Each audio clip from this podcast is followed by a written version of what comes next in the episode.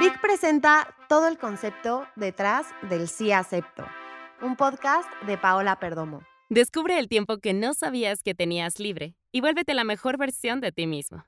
Mejora tu vida con 30 minutos al día. Descubre Vic. Encuentra más información en el banner.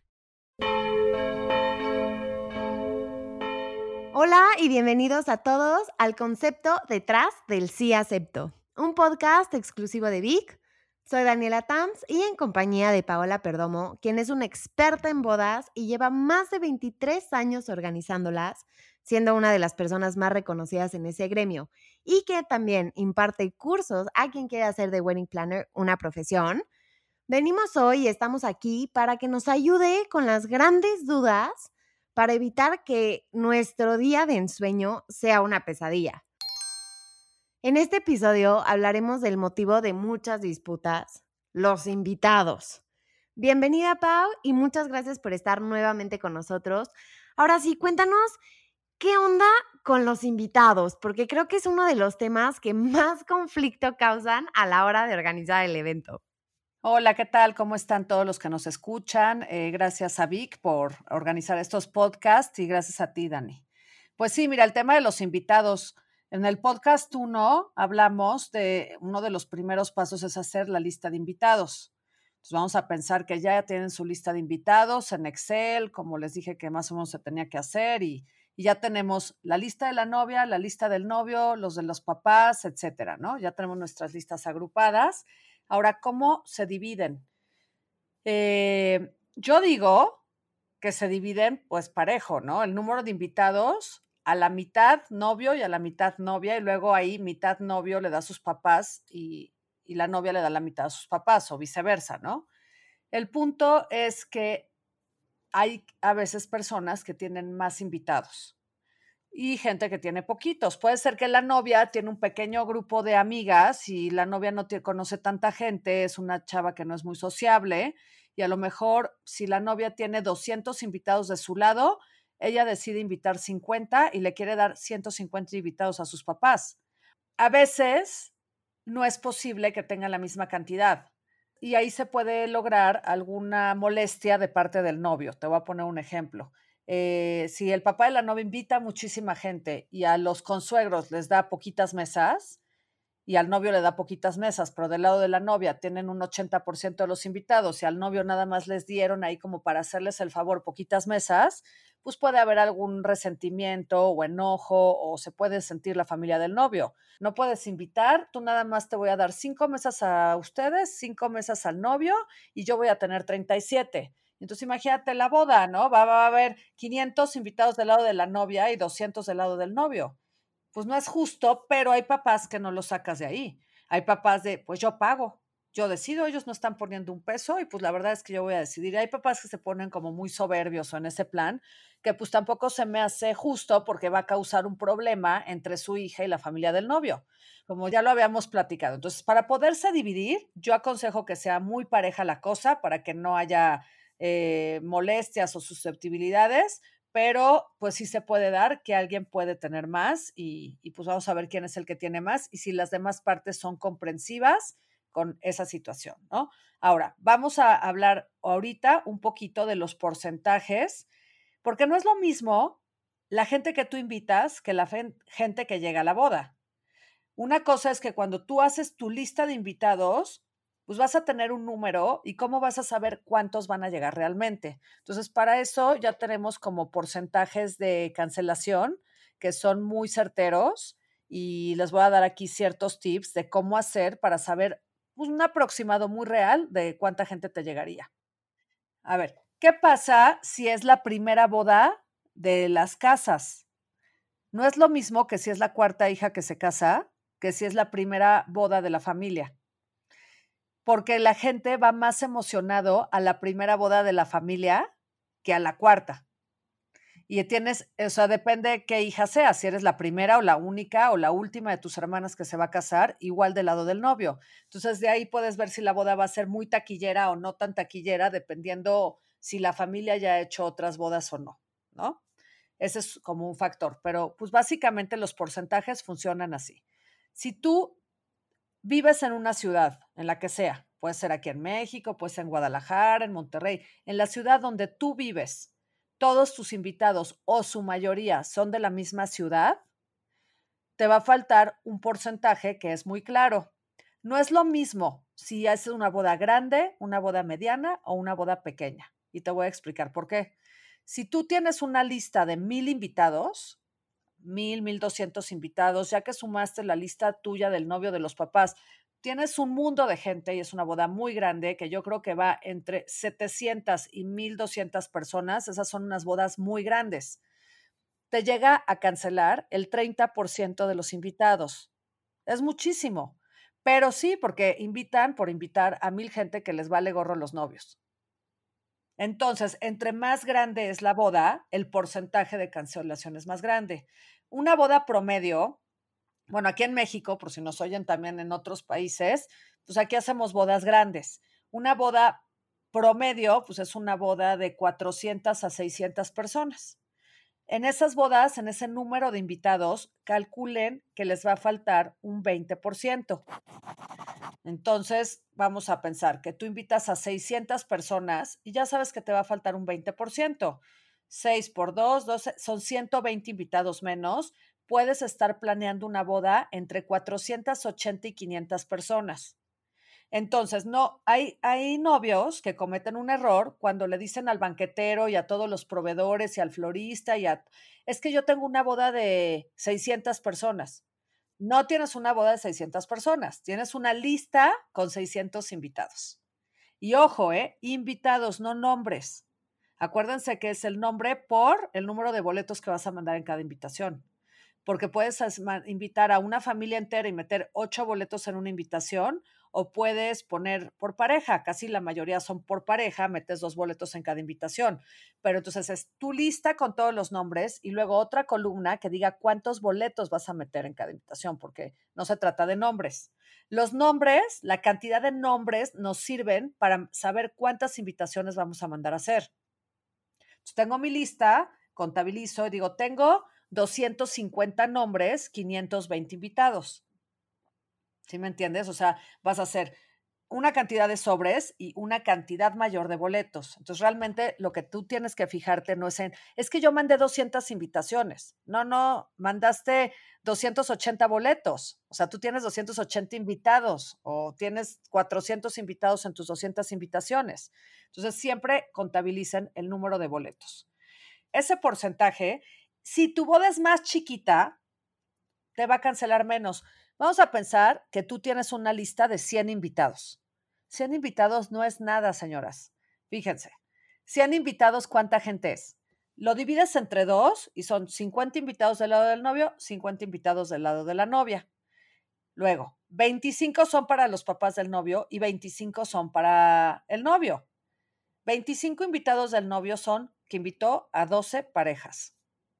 O sea, perdón, o sea, nada, hacer una boda de 100 personas es que invitaste a tus 10 personas más cercanas, o a tus 12 o a tus 15 personas más cercanas con su pareja.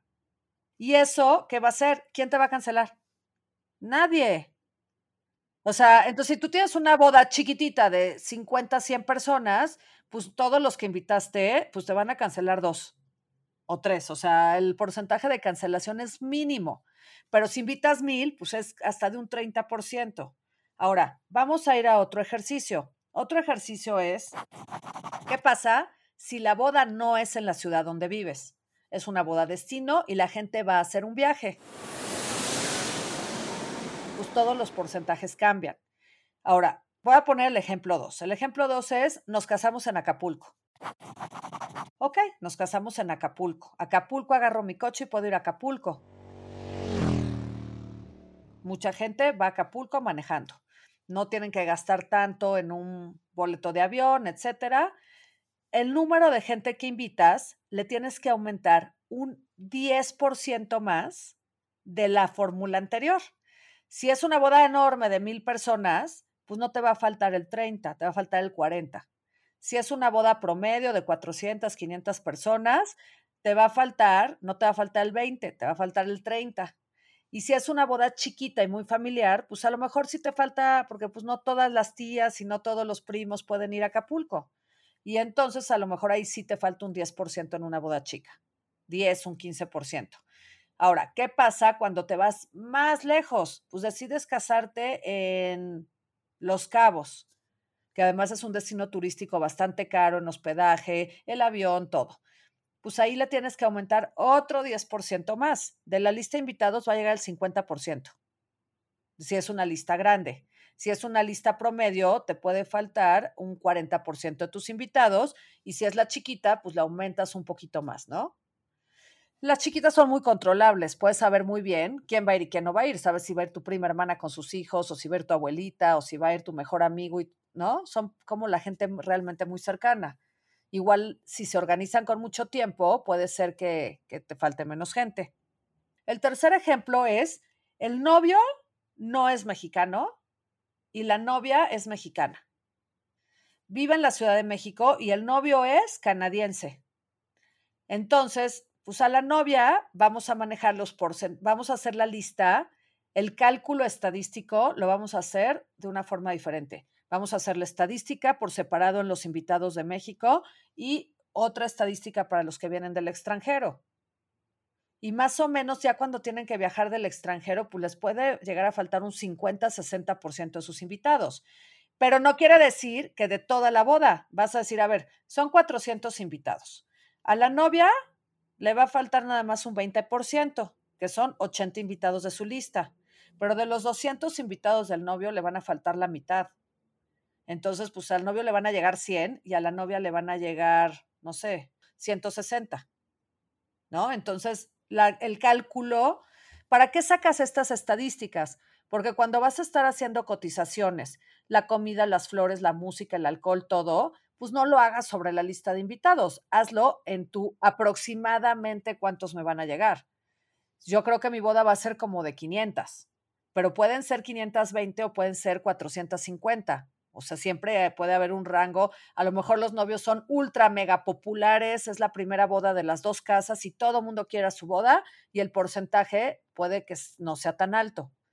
Y luego digan, ay, es que a mí esa wedding planner que hoy en el podcast dijo que me iba a faltar el 40% y me faltó el 20%. Sí, pero bueno, tú sabes, ¿no? Ahora, ¿por qué podría cambiar? De unos años para acá, y esta es una tradición muy americana, es el famoso save the date. ¿Por qué los americanos acostumbran mandar un save the date? El 90% de las bodas en Estados Unidos son bodas destino. ¿Por qué? El americano cuando ya llega a la carrera o a prepa, se van. ¿De dónde viven? Se van a otro estado a estudiar. Se van y luego se van a otro lugar a trabajar. Las familias son completamente desmembradas en, un país como Estados Unidos. Entonces el novio es de Michigan, pero la novia es de San Francisco, pero la familia vive en Wisconsin, pero los papás del novio viven en California, ¿no? Así es su familia. Y las amigas de la escuela de la novia, pues son de San Francisco y los de novio, pero también tienen a los del trabajo y ahora los dos viven en Nueva York.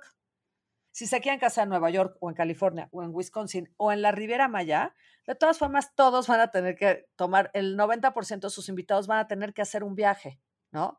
Entonces, hacen un save the date con mucha anticipación, hacen un website, que la verdad un website es una súper herramienta, en el cual, save the date, nos casamos en febrero del 2021 en la Riviera Maya. Métanse a este website para ver los hoteles y las facilidades de viaje porque la gente va a tener que planear un viaje con mucha anticipación, van a tener que hacer el gasto y por eso hacen el save the date los americanos. También los mexicanos o de cualquier país que nos escuchen pueden hacer el save the date cuando la gente va a tener que planear un viaje para ir. Lo que a mí no me gusta es que hagan el save the date para la misma ciudad.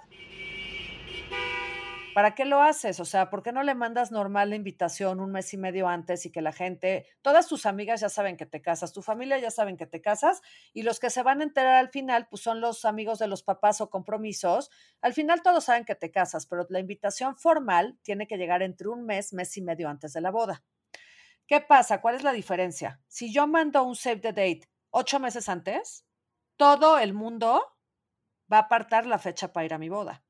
Y los porcentajes que les expliqué hace unos minutos de que si te falta el 30%, el 20%, se reducen muchísimo. Entonces ya no te falta nadie. Si tú eres de esas novias que querías deshacerte de todos los compromisos y de tus papás y que no te llegara toda la gente de la lista, con el save the date te estás, te estás metiendo el pie.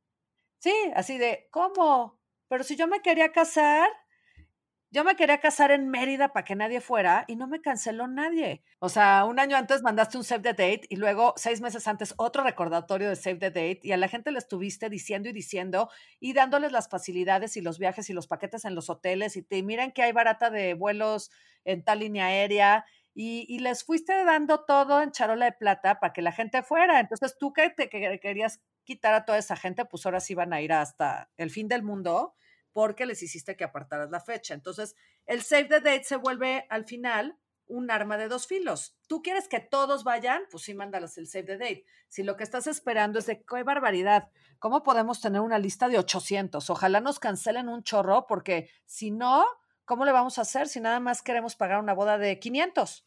Oye, y esto es algo como muy, muy importante que tienen que pensar las novias, porque creo que Actualmente se acostumbra muchísimo más que se haga este save the date, pero ya como mera tendencia, ¿no? Y que van y se toman fotos súper románticas y hacen su página en Facebook de save the date. Y creo que no están pensando en esta consecuencia que estás diciendo. Y creo que tiene un punto muy, muy válido. O sea, no nada más se vayan por la tendencia de esto, porque sí tiene esta consecuencia muy lógica. Claro, si te casas fuera, pues sí hay que hacer los save the dates para que la gente se organice. Pero si te casas en la misma ciudad, todos viven en la misma ciudad, ¿para qué les haces el save the date? O sea, tu margen de cancelación, a lo mejor tú dices que yo no quiero que nadie me falte, quiero que lleguen los 800. Pues bueno, mándale save the dates a cada rato para que no se les olvide y presiónalos para que todos vayan, ¿no? Pero bueno, eso ya dependerá de cada quien. Ahora, ¿cómo invitas? O sea, hay diferentes formas de invitar. Primero, pues ya les avisaste, ¿no? ¿Cómo? Pues le contaste, todo el mundo se enteró, subiste en tu Facebook, en tu Instagram fotos del momento del anillo y ya todo México se enteró que te vas a casar, ¿no? O mandas el save the date. Después ya viene la parte formal. Esto no es una invitación, esto es un save the date y ahora sí, ahí les van las invitaciones, ¿no?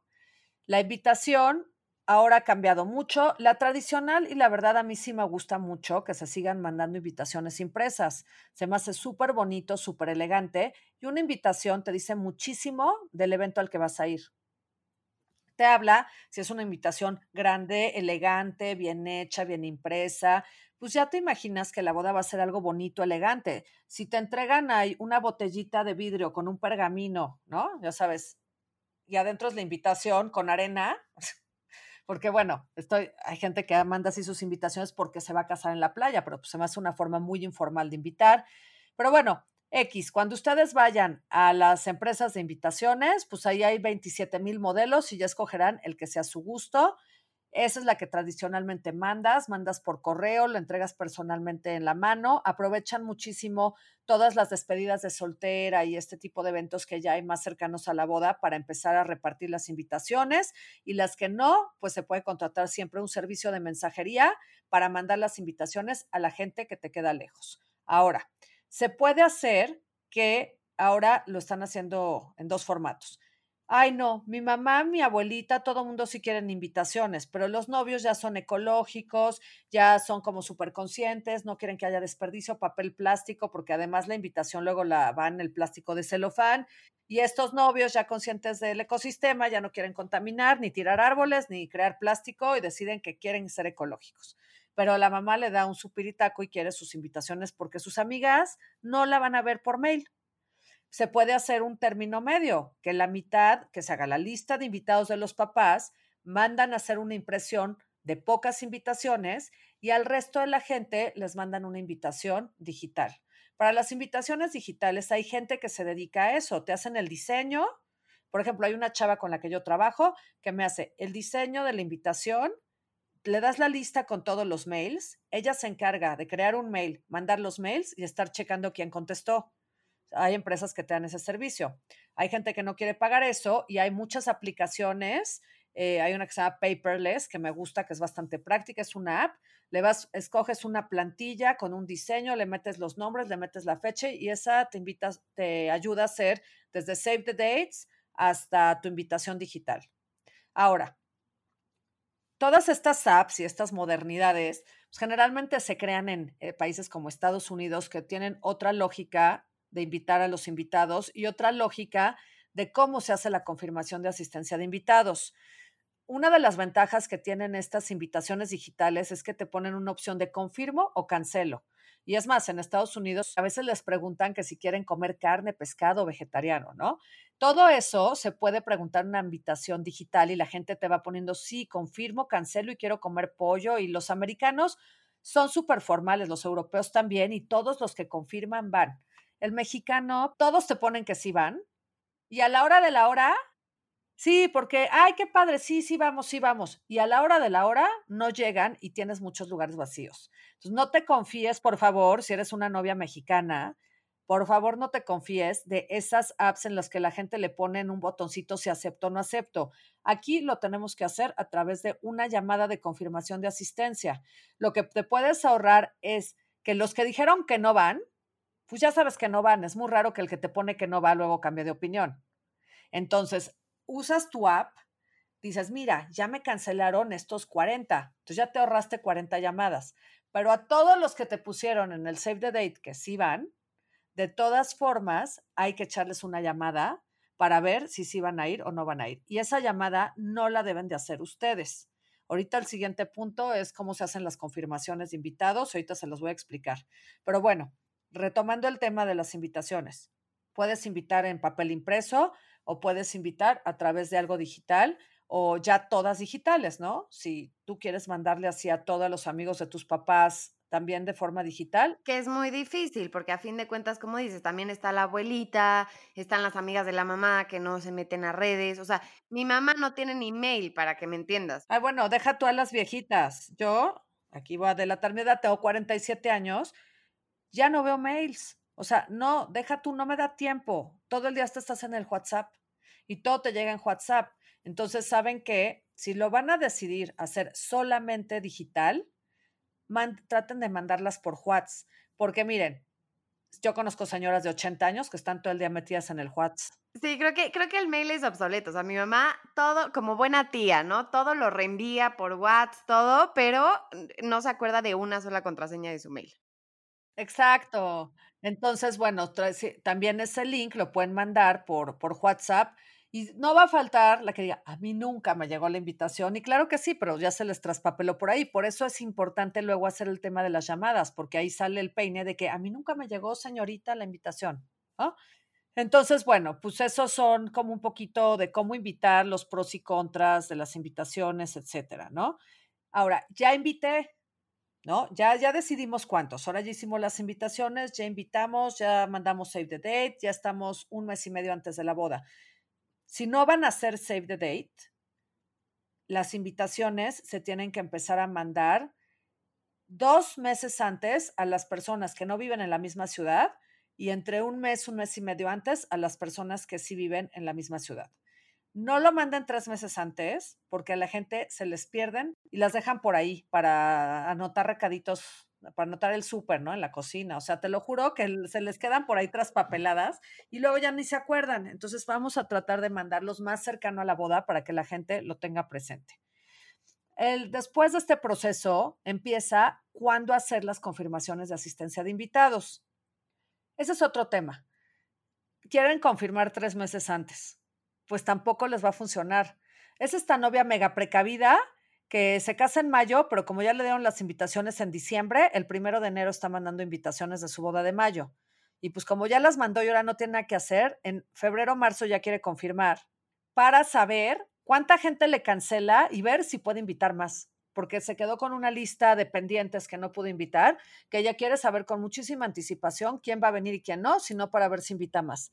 Claro, pero no va a ser certera no va a ser certera esa, esa confirmación, porque dos o tres meses antes la gente cambia de parecer y cuando ya viene tu boda, puede ser que también ya se les olvidó, se les pasó, no llegaron o ya nadie les recordó o se les puede pasar o algo pasó, se les murió un familiar, alguien se enfermó, eh, algún problema en el trabajo, tuvieron que irse un viaje de emergencia, pasan mil cosas.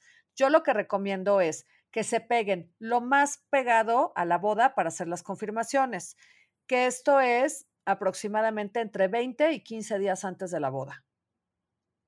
Si tú haces tus llamadas entre 15 y 20 días antes de la boda, aproximadamente se va a terminar una semana antes de la boda.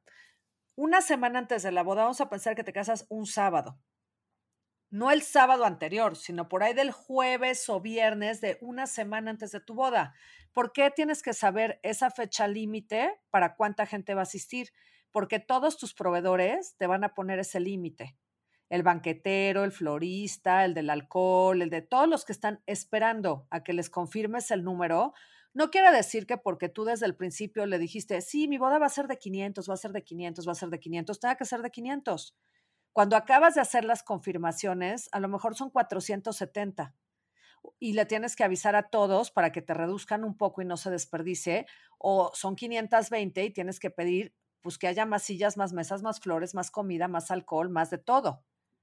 Entonces eso, por eso no lo dejen muy atrás, pero tampoco muy adelante. Yo creo que una semana antes de saber eso, le avisas a todos tus proveedores y ellos te mandan el cierre de cuentas porque tú ya vas a tener que hacer las liquidaciones.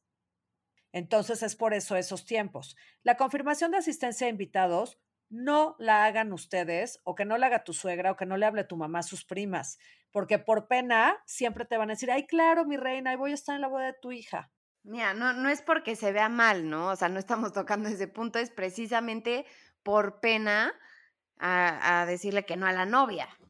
Exacto, o sea, es, es, ay, qué pena decirle directamente que no voy a poder ir. Yo le voy a decir que sí, luego ya no me aparezco ni se va a dar cuenta que no estoy en su boda. Traten de poner a alguien. Hay empresas que te dan el servicio de call center, le das tu lista de invitados y ellos arrancan, le hablan a todos y te entregan un resumen de cuánta gente viene y cuánta gente no viene. Si no quieres gastar en eso, lo puede hacer pues una secretaria de tu oficina, una secretaria tuya, tu prima que no tiene chamba y que le quieres echar la mano y en vez de contratar a una señorita le vas a decir a tu prima que haga las llamadas, pero alguien que pues, tenga la inteligencia de hacerlo y lo sepa hacer bien, no nada más es, oiga, ¿viene o no a la boda? Sí, sí viene, pero tenía ocho boletos y no le preguntaron si vienen todos los hijos o si nada más van a venir cuatro o van a venir los ocho, que quienes vienen. Entonces, alguien que sepa hacer muy bien esto, pónganlo a hacerlo. Ahora, no pongan a la secretaria que tiene 500 pendientes y en sus ratitos libres hace tres llamadas, porque si no, nunca va a acabar. Es una persona que no tiene absolutamente nada que hacer más que sentarse en la computadora con la lista, un teléfono y estar tres, cuatro, cinco días haciendo llamadas aproximadamente una persona que se enfoca todo el día a hacer llamadas, hacen, eh, confirman aproximadamente a 100 invitados por día. Entonces, si tu boda es de 800 personas, te vas a tardar aproximadamente 8 días de llamadas. Si tu boda es de 300 personas, se van a tardar 3 días de llamadas, pero días completos intensivos, sin parar, hablándole a toda la gente. Porque tampoco a la primera, si ustedes van a poner el teléfono del amigo de tu papá de su empresa y pones el del conmutador, de aquí a que te contestan en el conmutador, te comunican a la dirección y de la dirección con la secretaria y la secretaria dice que le va a pasar el recado y que luego te habla. Pero ¿qué tal que pones el celular de la persona? Le hablas directo. O sea, directito le hablas a esa persona de va a venir o no va a venir a la boda y te contestan en ese momento. Ahora, a mucha gente, si no reconocen el celular, no te contestan, pero siempre existe el WhatsApp. O le estamos hablando para confirmar la asistencia de la boda de fulanito y parenganita. Eh, hemos estado llamándole y no nos contesta. ¿Confirma o cancela? ¿Cuántas personas? Ah, claro, perdón, disculpe, sí, sí, asistimos mi esposa y yo. Entonces el WhatsApp se vuelve como la segunda herramienta cuando ves que la gente no te contesta. Hablan, no contesta, no contesta, no contesta, contestó y confirmó, contestó y confirmó. O sea, se van de corrido. Cuando ya acaban, si ven que han hablado a una persona tres o cuatro veces y no te contesta, pues en ese momento empiezan a mandarles WhatsApps. Pero de alguna forma tienes que localizar a la persona para que te diga si va a asistir o no va a asistir, ¿no? Bueno, pues ya, hagan de cuenta que ya acabamos nuestra confirmación de invitados. Hasta este momento es súper importante que tengan muchas listas. La del novio, la de la novia, la de las mamás, la de la suegra, por separado, como les aconsejé en el primer podcast, que hicieran su lista de invitados. ¿Por qué? Porque los resultados nos los van a dar en esa misma forma, grupales. Y vamos a saber que la novia tiene 50 invitados, el novio tiene 62, los suegros tienen 75 y los papás de la novia tienen 44. ¿Qué va a pasar? Cuando tú lo ves en una forma separada y grupal, sabes cuántas mesas va a necesitar cada grupo. Sabes que la novia va a necesitar seis mesas, los papás de la novia cuatro, y es muchísimo más fácil el siguiente paso, que es hacer el sitting. ¿Qué es hacer el sitting? Es el acomodo de los invitados en la mesa donde vas a querer que se sienten el día de la boda. Si tú en este momento tienes una lista global alfabética, tienes que ir renglón por renglón. Ay, este era de mi papá, este era de mi novio, este era mío, este cuál era mío. Y entonces va a ser un relajo la lista. Por eso siempre mi consejo de que las, hasta este momento vamos a manejar la lista de forma grupal. Ahora, eh, ya para este momento, cuando ya tienes tus confirmados y ya sabes cuántos, pues ya tienes que tener tu plano de mesas. El plano de mesas, pues te lo tiene que hacer o la persona que es el banquetero, o el decorador, o el wedding planner, o la persona del salón. Tú no eres la que hace los planos, pues tú eres la novia, tú no sabes hacer planos. Siempre va a haber alguien que te tenga que hacer el plano en la planeación. Generalmente, si habemos un wedding planner, nosotros somos las encargadas o los decoradores. Si no vamos a ver, entonces se lo piden al banquetero o se lo piden al, del salón. Ya que tienes tu plano de montaje, cómo van a ser las mesas, haces la división. Ah, ok, agarras un plumón así, Bill. Las rosas son las de la novia, las azules del novio, las amarillas de este lado y las naranjas del otro lado. Y ustedes, a partir de ese momento, lo que tienen que hacer es decidir qué invitado se va a sentar en cada mesa y capturar eso en la lista de la boda. Ya que tienen la lista de la novia con sus cinco mesas, quién se va a sentar en cada mesa, la del novio, la de los papás, por fin pueden juntar todo en una gran lista global que ya van a poder acomodar en orden alfabético porque en la boda no le van a dar a las sedecanes cinco listas, que la del novio, la de la novia. Ahí sí ya le van a dar una gran lista ordenada en alfabético, de preferencia por el apellido de los invitados, donde vienen todos de la A a la Z. Cuando tú lo buscas, te dicen qué mesa va sentado.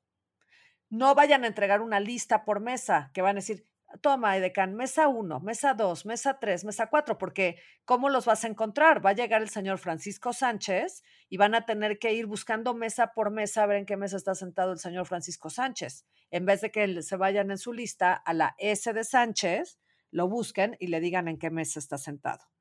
¿No? Entonces, todas estas son nuestros tips y nuestras herramientas que les damos para que lo puedan hacer bien si no van a tener una profesional ayudándoles en el evento.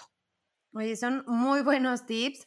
Yo tengo una pregunta que sí involucra un poco a los invitados, también a los novios, que nos preguntan mucho si los novios, sé que esto es ahora sí de cada quien, pero qué tan recomendable es que los novios se sienten en la mesa con los papás y con la familia más cercana o que se sienten solos. ¿Qué recomendarías más tú?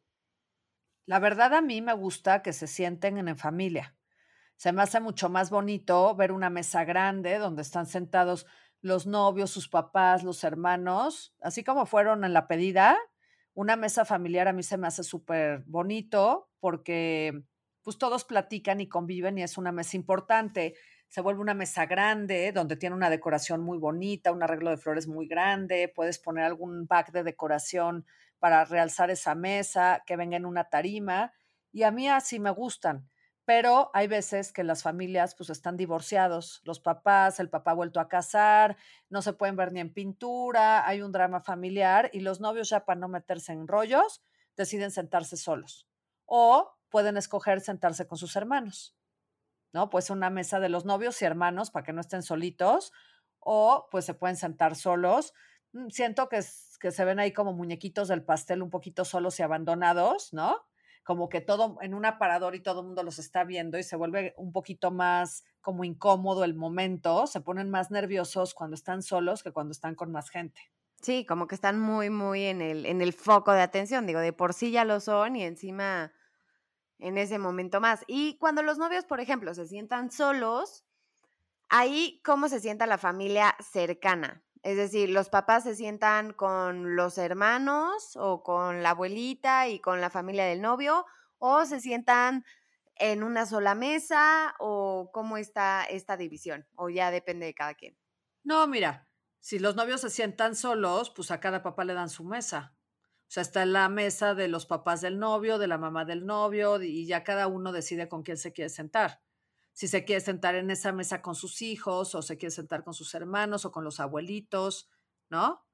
Eso ya cada quien, pues decide en dónde. Generalmente vienen los novios y las mesas de enfrente de los novios, pues son las de los papás, los hermanos, los abuelitos, los más cercanos. Ok, perfecto. Y digo, yo también he visto, este, en, esta, en este momento del sitting, creo que es también importante aconsejarles que los amigos más cercanos por lo general van al lado de la pista, ¿no? Pues sí, mira, siempre los se aconseja que estén los chavos en la pista, más que los chavos, los que sabes que se van a quedar hasta morir, o sea, hasta el final del evento. ¿Por qué? Para que la boda cuando se empiece a vaciar, se empiece a vaciar como de afuera hacia adentro. O sea, pones más hacia afuera, hacia la periferia, alejados de la pista, pues a todos los viejitos, los señores mayores, los abuelitos, los... Uno, porque les molesta la música y entre más lejos estén de las bocinas, pues mejor. En segunda, porque quieren estar cerca de los novios para estarlos viendo. Y en tercera, es porque ellos pues, van a estar un rato y se van a ir temprano y se van a empezar a vaciar esas mesas antes.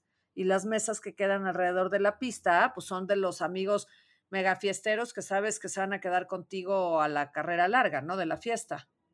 Ahora, también hay otro tema con el sitting, o sea, puede haber muchos problemas.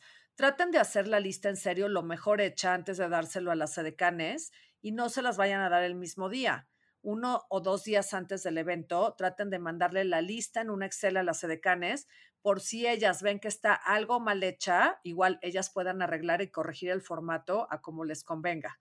Ahora, tú eres de esas novias que no vas a querer decanes ni gastar en ese servicio y quieres poner tu pizarrón o quieres hacer tu mesa de, tarjetitas con los nombres, pues en este momento te tienes que poner a hacer las tarjetitas con los nombres y en qué, en qué lugar van a ir sentados, ver quién las va a acomodar. Eh, y luego, ¿qué puede llegar a pasar en el evento? Que la gente no se siente como tú querías. Puede ser que y cuando tú llegas, ves que tus abuelitos no están ahí sentados y que de repente hay unas señoras que ni siquiera conoces, que son del lado del novio. Y, tú sabes, porque sabes que ahí va la mesa de tus abuelitos enfrente de ti. Pues, ¿qué crees? Que llegaron las señoras que son unas amigas de la mamá del novio, no les gustó su mesa porque estaba en la salida de la cocina o muy pegada a los baños, van y ellas mismas cambian el número y de repente, ay, no, esta mesa está mejor, yo me voy a sentar aquí porque aquí veo a los novios. La gente va a meter su mano y empiezan a mover los lugares de, o sea, las mesas. Y no hay una sola edecán, porque la edecán no es la niña que está sentada en la puerta y nada más diciéndote. También están entre las mesas checando que la gente se siente donde se tiene que sentar y que nadie te esté invirtiendo los números de las mesas. Ahora, si tú estás viendo que está pasando eso, pues no te vas a parar como la novia o como el novio de tu mesa a ir a ver por qué tu abuelita.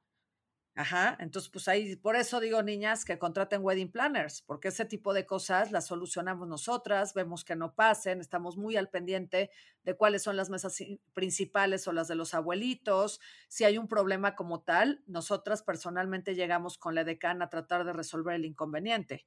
Y creo que hay otra cosa que también pueden ayudar las wedding planners, digo, saliéndome un poquito de este tema de que en verdad no, no escatimen en, en los edecanes, bueno, en las edecanes, este, también esto va como más para los invitados, que a mí me, me, da mucho coraje verlo y no sé si a ti te ha tocado o si tú también como wedding planner les digas así como no espérense, que están comiendo los novios y llegan los invitados a saludarlos, a tomarse una foto. Está ahí que digo, bueno, pobrecitos, ¿no? Déjenlos en paz, déjenlos comer, dejen disfrutar también de este momento y se les enfría ahí toda la comida a los pobres novios, están pare y siente, pare y siente. O, o sea, ahí creo que también la wedding planner puede ayudar o hasta la misma decano ¿no? A, a decir como de no es momento ahorita o no sé cómo manejas eso. Pues exactamente así, como lo dijiste, no. Esa es la parte, me choca. Hay wedding planners que lo hacen de esa forma. A mí se me hace nefasto impedir que alguien se suba a saludar a los novios. Mira, están los novios cenando y ya sabes que ni vas a cenar. O sea, los novios deben de saber que eso les va a pasar. Que no van a cenar. Tranquilo. Que la gente va a ver durante el transcurso de la comida, porque a ver, les voy a explicar un poquito cómo funciona esto. Cuando los novios entran al salón, ya sabes que la canción de entrada de novios y todo el mundo aplaude, llegan a su mesa y el banquetero se tarda 20 minutos en servir. Ya se hizo una fila. Nosotros como wedding planners tratamos de que casi casi ya esté servido el vino, el pan, y en el momento en el que entran los novios, atrás de ellos salen los meseros a servir. Porque en el momento en el que te ponen tu plato, ya no, ya te da pena pararte, pues ya tienes tu comida ahí. Entonces eso hace, eso evita mucho que la gente en ese momento ataque a los novios. Porque entonces, pues no puedes servir porque los novios no se sientan, hay una fila enorme y te vas atrasando la cena. No puedes decirle a la gente, ya no salude, ¿eh? ya vamos a comer. Ni modo, ahora ya te amolaste, ya tienen que saludar a todos. Si tú si el banquetero da un buen servicio y sirve rápido entre un tiempo y el otro tiempo, evitas que mucha gente se pare a saludar a los novios. Si el banquetero deja mucho tiempo entre, la, entre un tiempo y el otro, pues la gente se aburre y dice, ay, mira. Sí, ya se armó el despapalle. Porque ya vieron que ya se hizo una mini filita. Entonces, entre tiempo y tiempo se van acercando personas a saludar. Y los novios, pues están un poco incómodos porque se paran, se sientan, se sientan, se paran. Ya me pasó en una boda hace tiempo que la novia estaba de muy mal humor por esa situación y le pidió a las sedecanes, ella, la novia, le pidió a las sedecanes que se pusieran como de guaruras ahí. Pónganse aquí y díganle a la gente que no se puede acercar. Cuando escuché que estaba pasando eso, porque todas traemos un walkie-talkie, o sea, traigo radios y escucho en el radio que una de las sedecanes me dice, Paola, la novia ya nos puso aquí de, escoltas para que nadie se les acerque. Y en serio que a mí se me hace como de pésimo gusto. Fui y le dije, hablé con los novios, le dije, oye, no, es que no queremos que nadie nos salude. ¿Sabes qué tenía ganas de contestarle a la novia? Oye, son tus amigos, no tus fans. O sea, ¿por qué no te va a saludar la gente que está, o sea, no son tus fans, pues sí te quieren venir a saludar. El novio feliz saludaba y el novio desde su mesa le decía a todos hola y parecía que los estaba llamando. Y ya que se acercaban, la decán les decía que no y la gente, pues casi empujaba a la decana y decía, ay, a ver, niña, quítate, que yo voy a subir a saludar a mi amigo. Sí, sí, sí, sí. O sea, haciéndose una situación innecesaria, pero tienes mucha razón. O sea, no son tus fans. Son tus amigos, están ahí. Y si no comiste bien, pues ni modo. Ahí medio comiste, en la tarde te traigo un plato con queso si te da hambre, vemos qué hacemos para que te guardo tu postre para que te lo comas al ratito que descanses, después de los bailes. Vamos a ver qué hacemos, de hambre no se van a morir, y yo voy a procurar que durante el evento haya cositas de comer para los novios porque pues sí sé que van a estar pues siendo muy felicitados, ¿no? Pero porfa, no hagan eso, no le pidan a las edecanes o a los de seguridad que les hagan una barrera ahí para que nadie se les acerque, pues que no son la reina de Inglaterra, hello, ¿no? O sea. Sí, claro, muy buen tip también y creo que este, muchas veces no relacionamos la importancia de la eficacia y rapidez del banquetero para que precisamente se eviten este tipo de situaciones. Ya si se dio, hay que dejarlo fluir, porque pues celebridades no somos y creo que todo el mundo hizo un gran esfuerzo para irnos a ver ese día, como para que nos pongamos también en el plan de no me toques, no me mires, no me saludes, ¿no?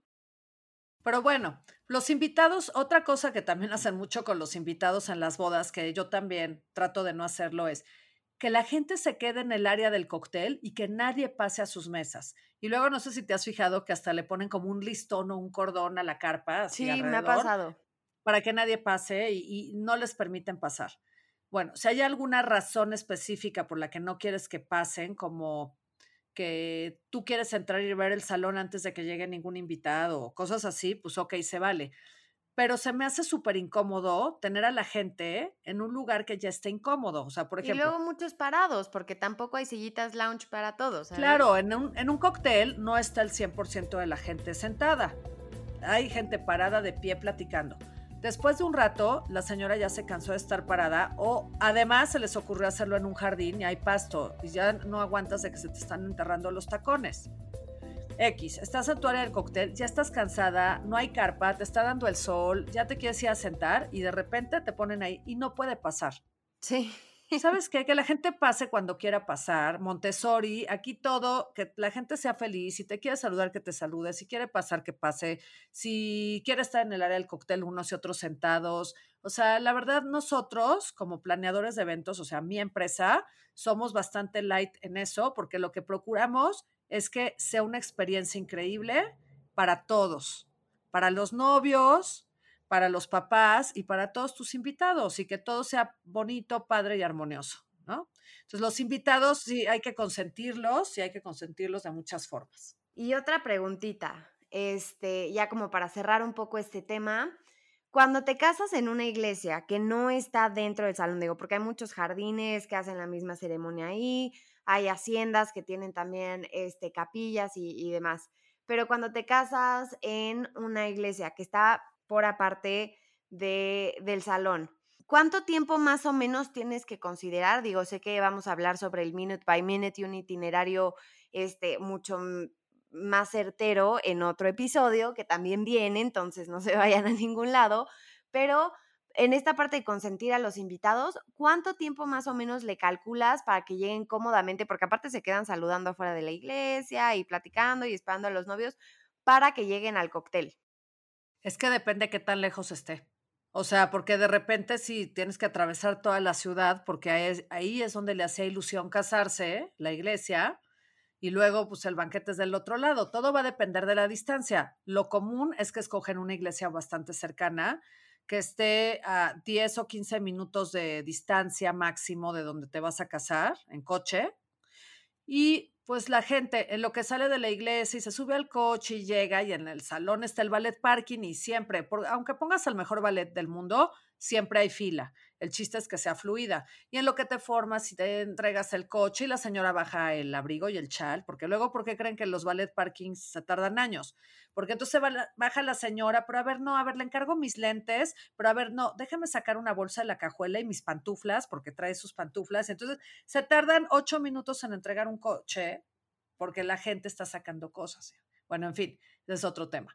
Ya que entran al, al salón y el bocadillo, yo calculo que de que acaba la misa a que empieza el cóctel pueden ser media hora.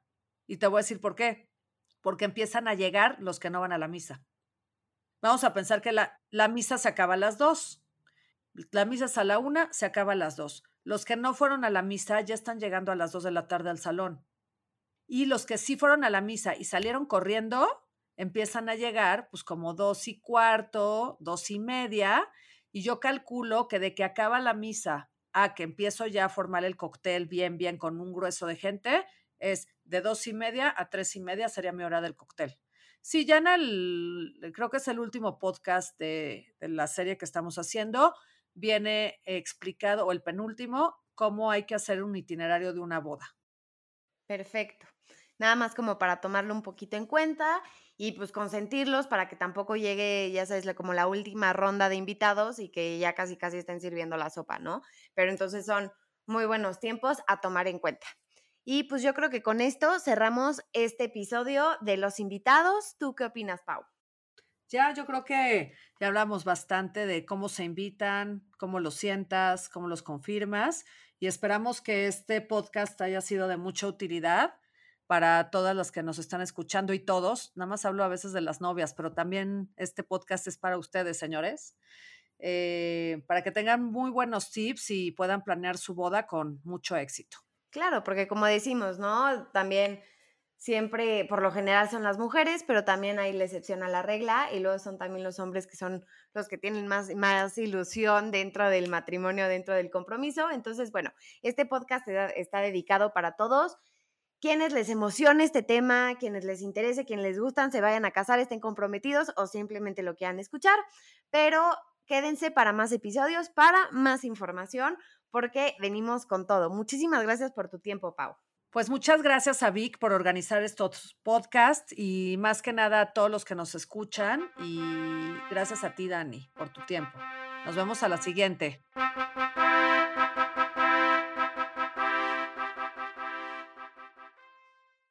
Mejora tu vida aprendiendo algo nuevo. haciendo ejercicio, yendo al trabajo, mientras paseas al perro. Descubre el tiempo que no sabías que tenías libre con Vic. Encuentra más información en el banner. Presentado por Vic. Escuchar es el nuevo leer. Vic Technologies SAPI de CB. Todos los derechos reservados. Copyright Ciudad de México, México 2020.